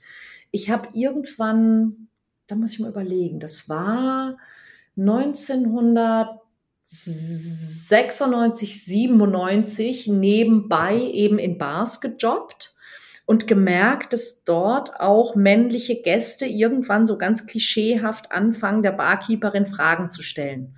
Sag mal, du bist doch eine Frau. Kann ich dich was fragen? Und dann habe ich gedacht, Mensch, irgendwie da gibt's einen Markt. Und dann habe ich mich getraut und habe 1998 das erste Mal Kleinanzeigen gedruckt, weil mhm. Internet, ne, sehr exotisch. 1998 im hiesigen Stadtmagazin Anzeigen geschaltet unter Sie sucht ihn, also was die Männer lesen. Ja wie wirken Sie aufs weibliche Geschlecht ähm, beim Date? Weiblicher Coach bietet konstruktives Feedback und Tipps gegen Honorar. Da war es ja eine der ersten, oder? Ja. ja, ich glaube, ich war überhaupt die erste. Ja. Also, ja. Ne? Und das, das, heißt, du hast es nicht irgendwie, wie es heute oft üblich ist, bei irgendwelchen Amerikanern abgeguckt, nee. ja, so nee. ganz plump gesagt, Nein. sondern du kamst selbst auf die Idee, so irgendwie fragen die mich alle, ich vielleicht kann ich damit Geld verdienen. Und, und, ne, und auf, ich habe das ja auf dem ja. Schulhof schon gemacht. ne? Naja. Sag mal, die Sandra mag ja. die mich eigentlich. Ähm, und dann habe ich, das mache ich jetzt. Ja, das mache ich jetzt. Ich treffe mich jetzt mit Männern und dann mhm. gucke ich mal, wie die auf mich wirken und dann sage ich denen, was ich denke und sage denen, was die besser machen können. Und dann dürfen die mich alle Fragen stellen. Und das war das Geschäftskonzept. Ähm, ja. Kostete 120 Mark und ein Abendessen. Ne, so. Und ein Treffen dann und dann ja. wird geplaudert. Ja, ja. genau. Ja, ist super. Also das muss man sich trauen. Immer, also. immer eine Freundin, die dann auch die Telefonnummer hatte und wusste, wo ich bin und so. Ja. Und ähm, seitdem habe ich nicht mehr gekellnert, ja. ja. Es hat funktioniert. Es hat funktioniert, ja. ja. Nicht so, dass man davon leben konnte, aber so, dass man nicht mehr kellnern musste für Urlaubsgeld. Für damalige Verhältnisse. Halt, ja, ne? total. Ja. Ich, hallo, da war ich 23 oder so. Ja. Ne? Ja, ich habe das, das traue ich mich jetzt einfach mal. Und, und natürlich hatte ich, hatte ich, als es dann ernst wurde, hatte ich da Schiss. Ja, klar. Ja, klar hatte ich da Schiss. Ja. Und der erste Klient, den ich hatte, war ein Herr, der war damals, ich würde sagen, der war so Anfang, Mitte 50 und ich merkte relativ schnell, verdammt, der ist total eloquent, der ist gebildet, der ist interessant, ja. der ist witzig, der ist nett. Der braucht mich eigentlich nicht. Was will der von mir? Ein bisschen Zweifel vielleicht. Mhm. Und was ich, ich habe dann einfach, äh, äh, und das ist wirklich auch was, was ich heute meinen, meinen Leuten in den Workshops beibringe. Sag, was du fühlst. So, mhm. ja. Und, und was ich gefühlt habe, war eben, eigentlich braucht er mich gar nicht. Und dann habe ich das einfach in eine Frage formuliert und habe gesagt, entschuldigen Sie bitte, ich muss Sie mal was fragen. Wir sitzen jetzt hier so nett beieinander und plaudern und Sie sind weder schüchtern noch sonst irgendwas. Sie sind eloquent, witzig, gebildet. Ja. Ähm, ja. Das ist doch nicht Ihr Thema. Was wollen Sie von mir? Und dann lacht der ganz suffisant und schmunzelt so und sagt, naja, wissen Sie, um ganz ehrlich zu sein, ich habe Ihre Anzeige gelesen und das fand ich so interessant, habe ich gedacht, ich will mal wissen, was man in so einem Beruf alles erlebt. Ich möchte sie mal treffen. Das war mir 120 Mark wert. Und in meinem Kopf war der erste Gedanke war, oh shit. Und der zweite Gedanke war, Moment, ich erlebe ja seit Jahren etwas in diesem Beruf. Ich werde nur mhm. jetzt genau das allererste Mal dafür bezahlt. Wie geil! Und der hat dann einfach mit dir geplaudert. Und der hat dann einfach mit mir geplaudert und, und wie ich denn darauf gekommen bin und so weiter und so weiter. Und, und er hat mich zum Glück halt nicht gefragt, der, wie vielte Kunde er ist. Ja. Und dann, und dann, ab dann war im Grunde auch meine Angst weg, weil ich dachte, naja, gut, also krasser als das kann es nicht mehr werden. Das war der erste Kunde. Ja. ja. Ja, da hilft dann selbst, selbstbewusstes Auftreten. Ne? Also so, ja. ich, mache das schon ewig ja. und äh, so weiter. Völlige so Souveränität bei totaler Ahnungslosigkeit kann ich. Sehr schön. Ja. Na, und so, so kam das eben, dass wir dann, als ich eben dann äh, 2002 plötzlich ähm, mich ohne Festanstellung wiederfand, in so einem klassischen Brainstorming eben auch dieses Thema Männercoaching auf den Tisch kam. Ja. Und mein, mein damaliger ganz frischer Freund, Lebensgefährte sagte, immer wenn du davon erzählst, leuchtest du. Hm. Das musst du machen. Und dann sage ich zu ihm, ja, aber Mensch, ich kann doch jetzt nicht irgendwie, ich kann doch nicht hier dreimal die Woche mit einem Mann irgendwie essen gehen. Hm, sagt er. Nee, das nicht. Naja, du könntest ja Kurse geben. Und ich sage, was denn für Kurse? Und er war einer, der eben auch eher schüchtern war. Ganz toller Typ, aber äh, hui, ne? So. Und äh, wir wären fast nicht zusammengekommen. privat oder beruflich? Äh, privat. Sehr privat. Mhm. und ich habe ich hab immer gesagt, ne, voll war er toll, nüchtern war er schüchtern. Mhm. Und, ähm, und dann sagte er, na ja, du könntest doch, du könntest doch Kurse geben. Und ich sag, ja, aber äh, was denn für Kurse? Und er so, ja, weiß nicht, Flirtkurse. Und dann haben wir uns den Arsch abgelacht. Wirklich, wir haben, wir haben da gesessen, wir waren zu dritt oder zu viert, ich weiß gar nicht mehr. Und ich erinnere mich nur noch, wie so ein Moment Pause war, alle starren ihn an und wir lachen. Ja, und wir sitzen da, lachen uns kaputt. Und dann sage ich, so klassisch Brainstorm, ne? so fünf Minuten später sage ich, aber wisst ihr was? Die Idee mit den Kursen, ne? Das hatte ich nicht losgelassen die ist gar nicht blöd. Ja. Aber da habe ich eine ganz wichtige Frage. Sag mal, was kann denn jemand nicht, wenn er nicht flirten kann? Ja, Schöne Frage. Ja, weil das, ja, das war wirklich, was ich, was ich noch nicht verstanden hatte, ne? weil ich konnte das ja. Und das war, was kann denn jemand nicht, wenn er das nicht kann? Und das war eines der wichtigsten Dinge, die ich rausfinden musste. Was kann jemand nicht, hm. wenn er das nicht kann? Und ähm, da habe ich viel natürlich dann auch nach und nach von meinen Teilnehmern und Klienten gelernt. Und das war ja, was du mir angedroht hast. Ne? Wie waren denn diese ersten Jahre und wie hast du dich gefühlt? Und ich kann dir mhm. sagen, die ersten Jahre waren echt hart. Die waren echt hart, weil ich habe ja etwas angeboten, was es bis dahin noch gar nicht gab. Ja, du bist ja sehr avantgardistisch unterwegs, ja. Also ja, Natürlich also, das.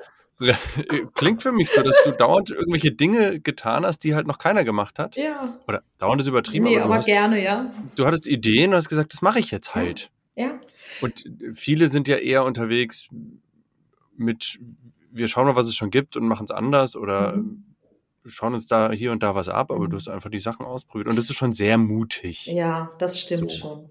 Ja. Das stimmt schon. Ich habe das, ich habe das ehrlich gesagt nie als mutig empfunden, sondern immer eher als als neugierig und, und experimentierfreudig und aufregend. Ja. Das ist, ja. das kickt mich auch bis heute, wenn Dinge aufregend und, und, und neu sind. Ähm, ich langweile mich einfach nicht gerne. Ja. und, und es war eben einfach so, dass ich gemerkt habe, so viele tolle Menschen da draußen wünschen sich einen Partner und finden keinen. Und, und die wissen gar nicht, was sie falsch machen, weil es gar nicht oft um dieses Machen geht, ja, sondern eben um, was, was ich glaube und solche Dinge, ja. ja. Ähm, und oder auch manchmal auch was ich nicht weiß. Ne? Also ich hatte zum Beispiel einen Klienten, das war das war echt das, das das zerreißt mich bis heute. Ganz netter Mensch, der halt Naturwissenschaftler, sehr introvertiert war, der mhm. allgemein auch mit Menschen lange brauchte, bis er warm wurde, der nicht sehr groß war, sprich, also auch viele Frauen waren von vornherein nicht, nicht geeignet, weil er jemanden wollte, der halt wo er sich ja. nicht ne, klein oder so vorkam. Und, ähm, und der hat, ich brauche gerade mal Strom. ja, ja, alles gut. Und Mach bei dem, bei dem war das eben so, dass bei ihm das Problem war, wenn er sich dann schon mal mit jemandem getroffen hat, den er gut fand und dann fragte, ob man sich mal wiedersehen möchte und die Dame ja gesagt hat, dann hat er darauf gewartet, dass sie ihn anruft. Mhm. Weil er wollte nicht aufdringlich sein. Er hatte ja schon gefragt. ja, ja, Entschuldigung, dass ich lache, aber ich kann das so gut nachvollziehen. Also ich mhm. verstehe diese Situation aus dieser Männersicht, sich Dinge nicht zu mhm. trauen, weil man meint, mhm. es wäre falsch und dergleichen. Mhm. Und deswegen, genau. also schön, dass du das dann gemacht hast. Das ist, das ist eben genau das, was ich halt auch gemerkt habe, weißt du, warum es so wichtig ist und was mich dazu bewogen hat, dass ich, dass ich gesagt habe, ich traue mich, das auch hauptberuflich zu machen, ähm, weil es, weil es so viele Dinge gibt, die, die Menschen manchmal auch einfach nicht wissen oder derer sie sich nicht bewusst sind oder Hürden, über die sie alleine nicht rüberkommen. Und die brauchen nicht immer einen Therapeuten. Hm. Ja, aber die brauchen halt auch meistens mehr als äh, gut gemeinte Ratschläge von Freunden und Familie. Ja, sei einfach du selbst, ne? So ein klassischer ja. Ratschlag, der halt gar nicht funktioniert. Blödest Ratschlag ever. Wirklich. Sei einfach du selbst. Was soll das ja, heißen? Ja, ja. So, ich bin immer ich selbst, nur manchmal halt in, in, in blöd, in ängstlich, in was auch, aber das, das bin doch immer das ich selbst. Nicht weiter, ja eben. Gar nichts. Also du hast, um das nochmal zusammenzufassen, du hast vor 20 Jahren dann gesagt, so, ich gebe jetzt Flirtkurse für mhm. Männer nur oder auch für Frauen? Mhm relativ schnell für Männer und Frauen. Mhm. Ähm, weil äh, in dieser Phase, ich habe mich beworben bei so einer, bei so einer ähm, selbstständigen Initiative, die es damals ja. noch gab. Also irgendwie äh, Fördermittel äh, quasi. Genau, das ja. nannte sich die Garage. Ein, eine, eine Start-up-Maschine sozusagen für Menschen unter 30. Das war mein nächstes Problem. Heute darf man als Coach auch 25 sein.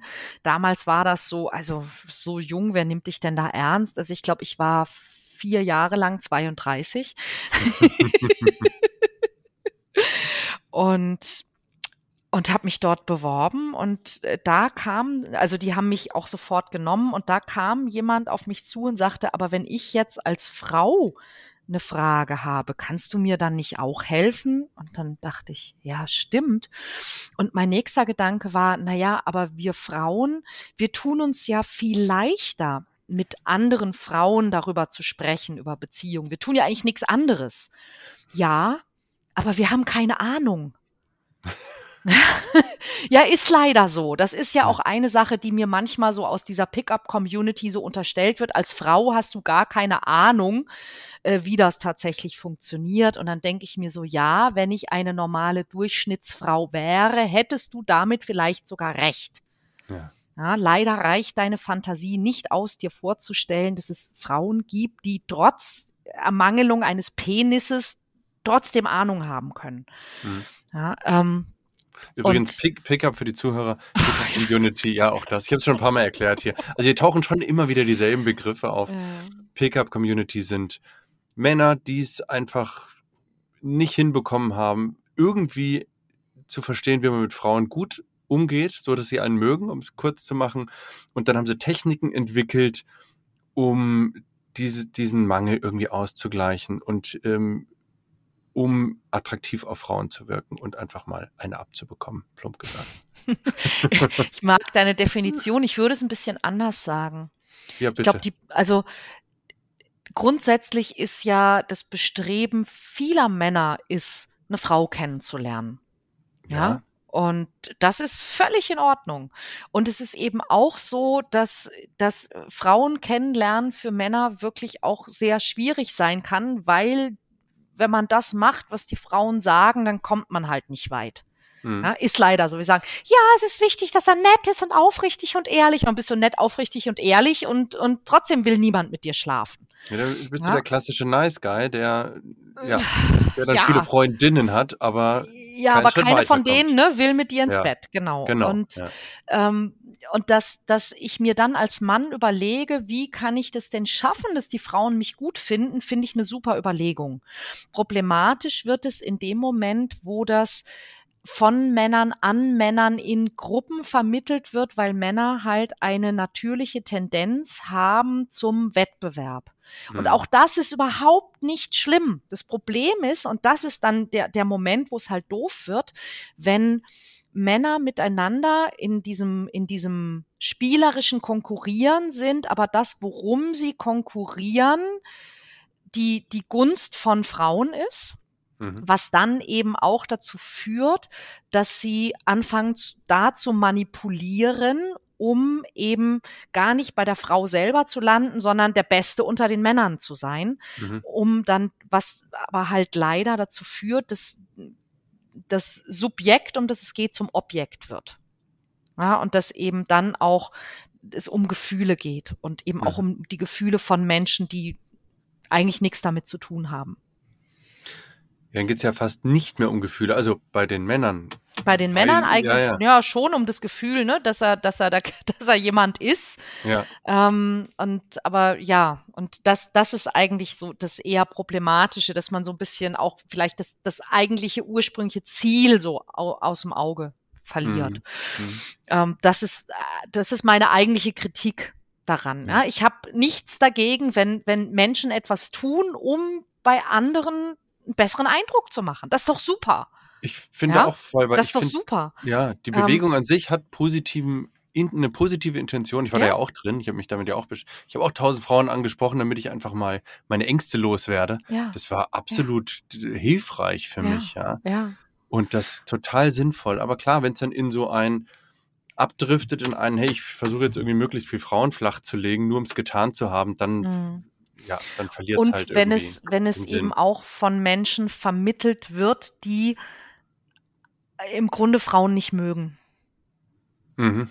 Ja, ähm, wenn, wenn jemand äh, Pickup-Techniken und, und Pickup an sich vermittelt, der aber sozusagen die Zielgruppe eigentlich gar nicht leiden kann. Und für mich ist da eines der wichtigsten Dinge, auf die ich immer gucke, ist, redet jemand über seine Mutter und wenn ja, wie? Mhm. Ja, spannend. Und ein, ja. ein Pick-Upper, der schlecht über seine Mutter redet, bei dem würde ich nie einen Workshop machen. Merkt euch das, liebe Zuhörer. Äh, kann ich, kann ich wirklich, kann ich einfach nur so sagen, weil ähm, ich habe ja nun inzwischen, ich weiß nicht, wie viele Aus- und Weiterbildungen in, in äh, therapeutischer und, und sonstiger Hinsicht gemacht. Und es ist einfach so, dass, dass unser, unser, unser ganzes Schema von Liebe und Beziehung wird durch die Eltern geprägt. Mhm. Und es, es lässt sich leider nicht leugnen. Die erste Liebe, die wir haben, ist halt für die Frauen der Vater und für die Männer Mhm. die Mutter. Und wenn, wenn diese Beziehung halt nicht auf, auf äh, guten Füßen steht, ähm, dann wirkt sich das eben auch aus auf alle anderen Beziehungen, die man später zum anderen Geschlecht hat. Und man kann daran was ändern.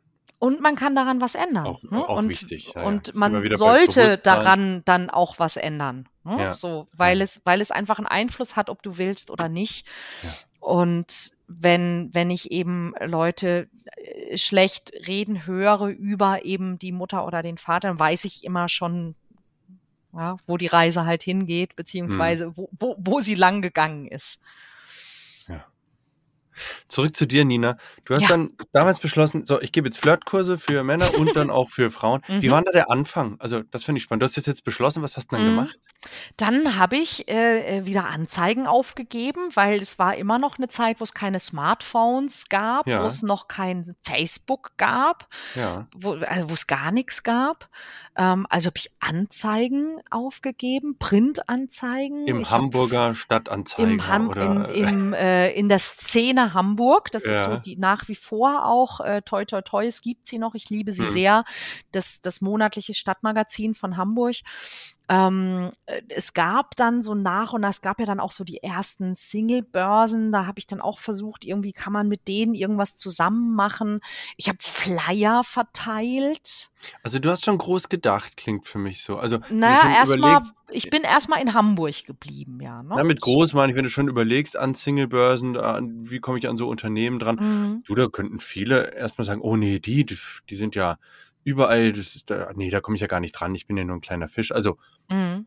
Das war du- tatsächlich manchmal auch bei mir so ein Hemmschuh, ne? dass ich auch, ähm, dass ich zum Beispiel sehr gerne gewollt hätte, dass die Szene Hamburg zum Beispiel mal einen Artikel über mich oder mit mir macht und ich dann Mhm. gedacht habe, oh Gott, aber wenn ich da jetzt anrufe und, und, und die mich doof finden, dann, und dann hatte ich im Grunde genau dieselben Gedanken, die jemand hat, wenn er sich nicht traut, eine Frau oder einen Mann anzusprechen. Ne? Was Mhm. ist denn, wenn ich da jetzt hingehe und dann finden die mich blöd und dann muss Ja. ich sterben?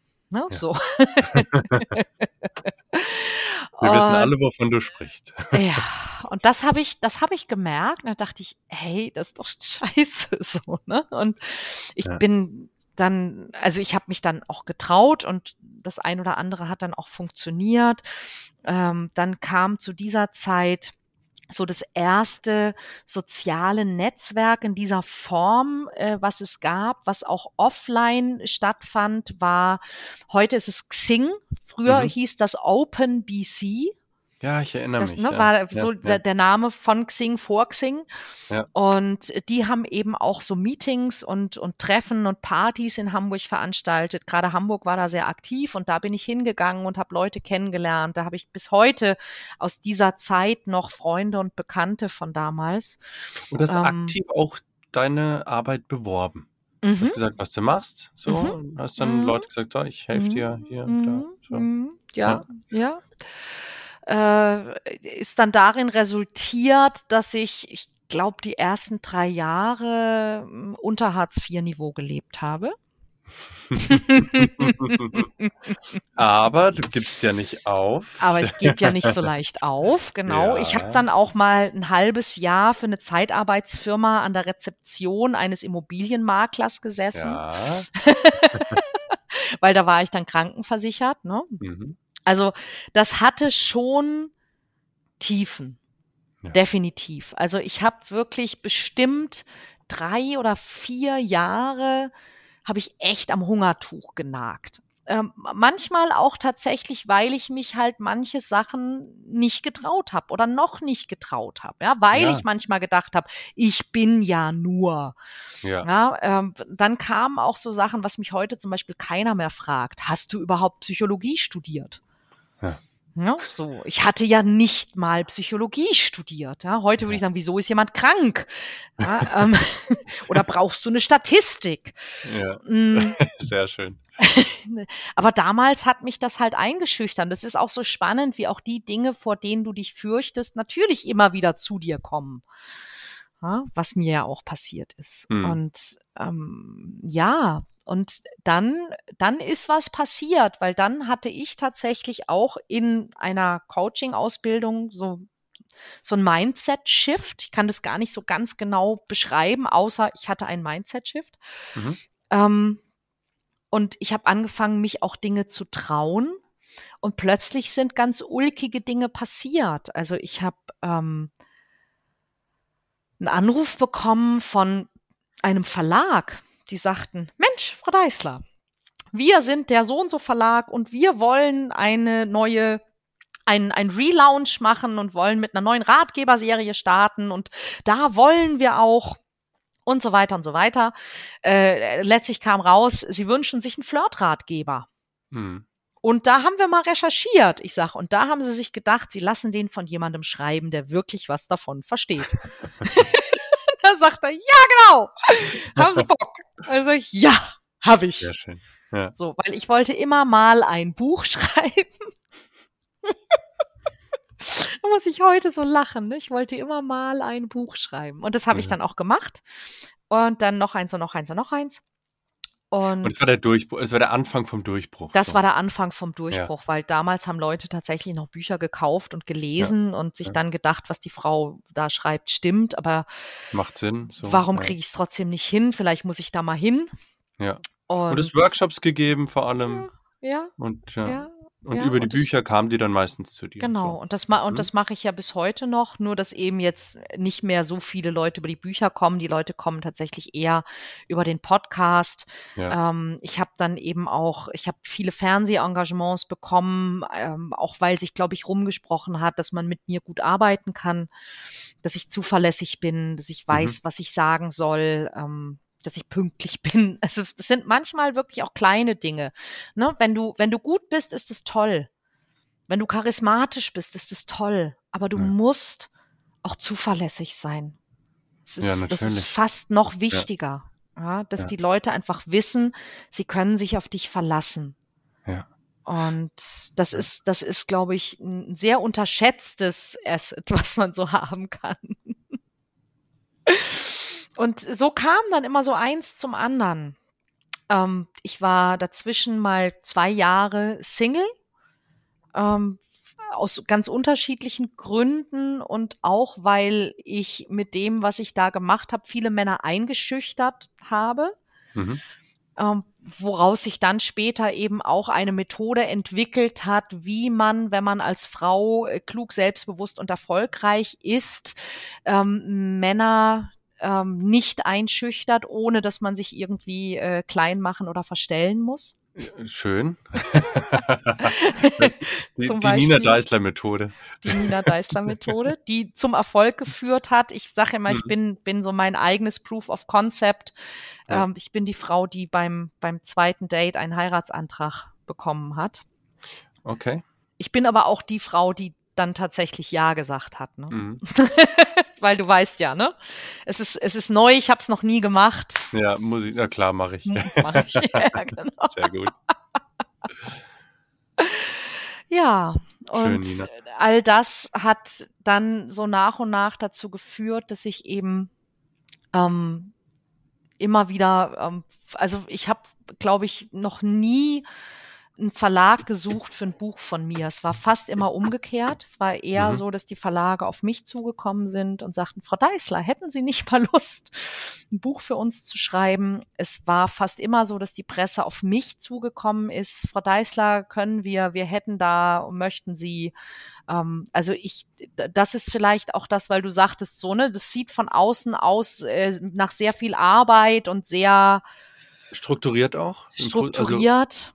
Also, Und ich stringent glaub, würde ich es eher nennen. Mein, mein Geheimnis ist tatsächlich gar nicht, dass ich so wahnsinnig fleißig bin, sondern mein Geheimnis ist, dass ich, dass ich eben dieses, ach komm, lass mal machen, ja, dass ich, dass ich gerne mache, dass ich nicht so gerne zweifle, Mhm. weil ich einfach gemerkt habe, also wenn ich, ich kann durch Denken kein Problem lösen. Und je länger ich denke, ja. desto größer wird das Problem. Und, und in der Zeit, wo andere Leute nachdenken, überlegen und zweifeln, habe ich schon vier Sachen ausprobiert und zwei davon werden was. Da sind wir beim nächsten, bei der nächsten wichtigen Eigenschaft äh, erfolgreicher Unternehmer, Entscheidungsfreude. Schnelle Ja. Entscheidungen treffen. Ja, Ja, ganz wichtig. ja. Ja. Und ich habe mein, mein eigenes System sozusagen dafür entwickelt. Ähm, Ich stelle mir, glaube ich, andere Fragen, als die meisten Menschen sich fragen. Ich ähm, habe für mich ein Lebensprinzip, das darauf beruht, dass wir Menschen äh, eben Zeit haben, ja, dass uns Zeit gegeben wird und wir wissen nicht, wie lange, aber wir können in, in der Zeit, die uns gegeben wird, Erfahrungen machen. Und es gibt aus meiner persönlichen Sicht gibt es vier Arten von Erfahrungen, die wir machen können. Wir können Spaß haben. Und dazu zählt eben ne, alles, was Freude macht. Ähm, wir können lernen, wir können wachsen und wir können helfen. Mhm. Ja, und das sind so die vier Kategorien, in denen sich echtes Leben abspielt, wenn es nicht find ne, ich schön formuliert, weil es Hamsterrad ist. positiv ist. Genau. So, Ne? Und, und besetzt, äh, ja. also wa- wachsen, wachsen ist nicht immer schön. Ne? Also jeder, der Kinder hat, die Zähne kriegen, weiß, äh, wachsen kann scheiße wehtun und kann Mhm. echt unangenehm sein. Ähm, und das Leben bietet uns einfach immer wieder Gelegenheiten, an denen wir wachsen können. Und wir können uns immer entscheiden, nehmen wir diese Chance an, dann tut's einmal weh, ja, Ja. und vielleicht richtig, aber nicht so lange. Oder wir nehmen die Chance nicht, dann und dann- kommt's immer wieder. tut's halt immer so ein bisschen weh, ne? Mhm. Und immer noch ein bisschen und immer noch ein bisschen. Ja. Und auch lernen. Ne? Lernen, lernen heißt ja auch, dass ich in der Lage bin, Dinge, die ich gestern gesagt habe, in Frage zu stellen mhm. und zu prüfen, ob das heute noch stimmt. Ja, wie zum Beispiel, ja, ich habe zum Beispiel gelernt, dass ich eben keine schlechte Kindheit hatte. Dafür musste ich aber meine Meinung ändern. Ja. Das fällt vielen Menschen heute sehr schwer.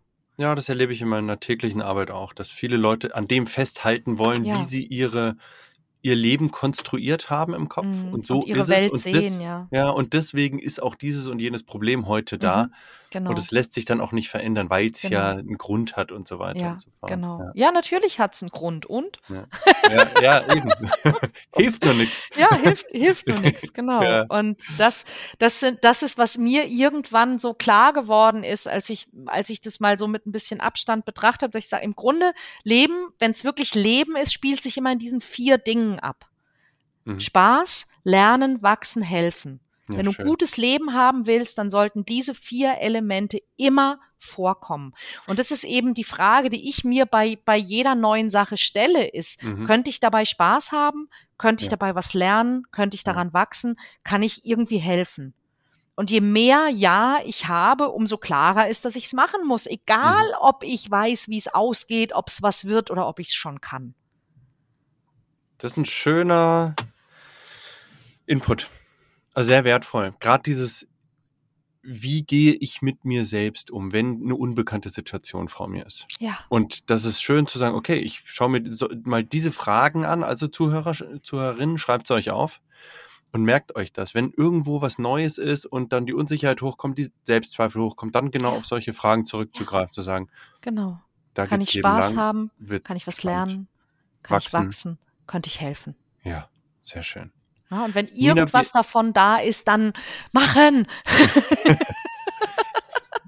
Nina, wir nehmen das als Abschlusswort. Ich könnte ewig Ja. mit dir reden, es passt aber jetzt gerade sehr gut. Und von der Länge Finde passt es ich auch. perfekt in die Podcast-Länge. Wenn ein Mann, eine Frau sagt, ich möchte entweder mal endlich den, die richtigen kennenlernen, oder nehme ich, vermute ich jetzt mal, machst du auch, meine Beziehung ein bisschen aufpeppen, Mhm. dann, wie kommen die Menschen zu dir? Ähm, es gibt natürlich wie immer gefühlte 100 Möglichkeiten. Ja. Meine, meine Website ist natürlich der Hauptanlaufpunkt sozusagen. Auf meiner Website gibt's auch so einen, so einen kleinen Selbsttest, den man machen kann. Ähm, ich Ja. merke immer, Frauen machen den lieber als Männer. das ist auch der Grund, warum einfach in Frauenzeitschriften immer solche Psychotests Mhm. drinne sind und in Männerzeitschriften eher nicht. Ähm, aber man kann den ruhig mal machen und kann mal gucken. Das sind so sechs, sieben, acht Fragen. Ja. Ähm, und da kriegt man hinterher eine ganz gute Idee, was hilfreich wäre, wo der Hase im Pfeffer liegt, was man machen könnte. Ähm, man kann aber natürlich auch ähm, mir auf, auf Instagram oder auch nach wie vor auf Facebook oder auf LinkedIn folgen.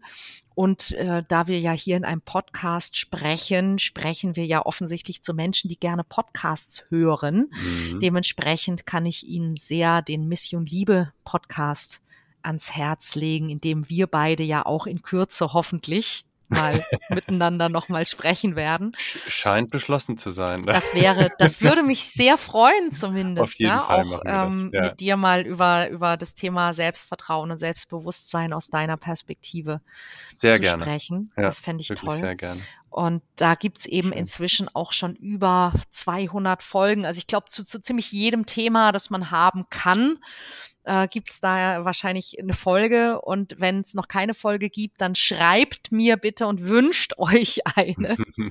Weil inzwischen mache ich nun ja seit über 20 Jahren nichts anderes als Männer, Frauen, Liebe und Beziehung. Und ähm, neulich hat jemand gesagt, ich kenne niemanden, der mehr darüber weiß als du. Ähm, habe ich gesagt, vielleicht kennst du nicht so viele Leute. Aber ja, ich glaube, ich, ich kann ziemlich viele Fragen dazu beantworten und das mache ich einfach auch mit Vorliebe und sehr, sehr gerne. Ja. Und freue mich da auch über jeden, der Bock hat. Und wir arbeiten im Moment an was ganz, ganz, ganz Tollem. Ähm, wir haben schon so Beta-Tester für verschiedene Anwendungen davon. Es wird bald eine App geben. Oh. Und auf diese App freue ich mich, weil ich glaube, es gibt nichts Besseres als ein Coach, den man in der Hosentasche hat. Mhm. Mein Mann hat früher immer von der Taschen-Nina gesprochen. so, so eine kleine Nina, die man sich Ich so brauch, mitnehmen ich brauche kann. meine, meine Nina-Dosis. ja, die, Ich brauch ne, die, Nina, ich einem brauch auch, ja. die einen ab und zu mal dann so ans Bein tritt und sagt, hey, was denn jetzt? Trau dich. Ja, oder die, die, die einem dann eben auch sagt, was man gerade sagen könnte oder so. Und Ja, das schön. ist, das ist sozusagen jetzt das, das, was kommt, die, die Mhm. Taschen-Nina, die Mission Liebe App. Ich glaube, nicht, nicht, unerwichtig zu nicht unwichtig zu erwähnen ist auch, du gibst nicht nur in Hamburg, wo du ansässig Nein, bist, Workshops, sondern nein. deutschlandweit. Du reist dafür auch rum. Also jeder Ja, kann dich noch in deiner schlimmer. Nähe finden. Und noch schlimmer. Also ich gebe, ich gebe Workshops äh, in Hamburg und in Frankfurt und es gibt Mhm. einen Workshop, der heißt eben Mission Liebe Live. Den gebe ich in wunderschönen Seminarhäusern äh, das nächste Mal Ende August in Hof Geismar bei Kassel. Mhm. Und, und jetzt wird's richtig wild, ähm, neben, neben viel reden, neugierig sein und solche Dinge sind meine Lieblingshobbys ja auch Reisen und Genießen. Und ich veranstalte einmal im Jahr ein Love Retreat. Da gibt es Oh. sozusagen diesen Mission Liebe Workshop in einer ganz besonderen Form, nämlich äh, in zehn Tagen Mhm. äh, dann noch gespickt mit wunderbaren Ausflügen, Unternehmungen, tollem Essen und viel mehr auf einer fantastischen und wunderschönen Insel in der Karibik, auf Guadeloupe.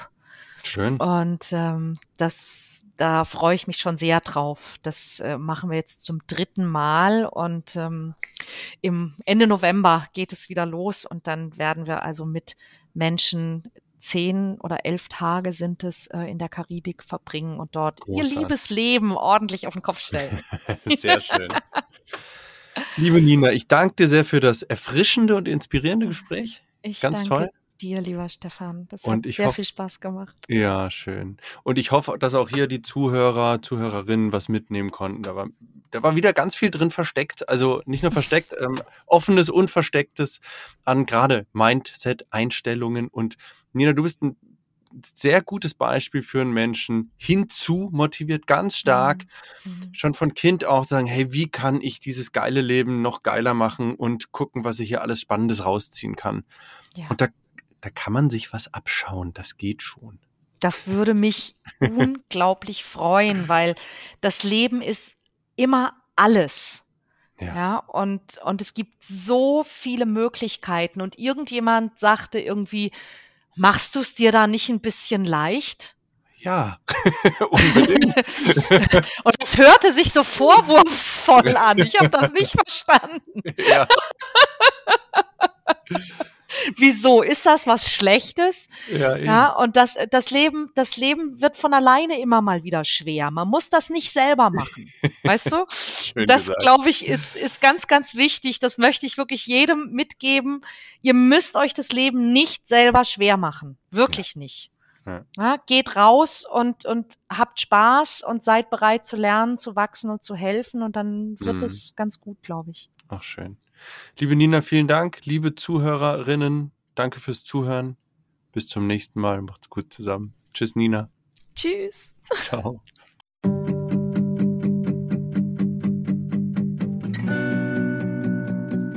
Schön, dass du einen Podcast bis zum Ende angehört hast. Und ich hoffe, dass du für dich was mitnehmen konntest, dass du dich inspirieren lassen konntest. Triff für dich jetzt auch die richtigen Entscheidungen. Nimm aktiv etwas mit aus diesem Gespräch, wie du in Zukunft denken möchtest, was dir vielleicht hilft, erfolgreicher, glücklicher zu leben. Und wenn du noch mehr möchtest, schau mal auf meine Homepage www.selbstbewusstsein.coach. Da findest du meine Coachings, meine Seminarangebote. Und vielleicht lernen wir uns ja mal im richtigen Leben kennen. Ich wünsche auf jeden Fall alles Gute. Schön, dass du heute hier warst. Bis zum nächsten Mal. Tschüss.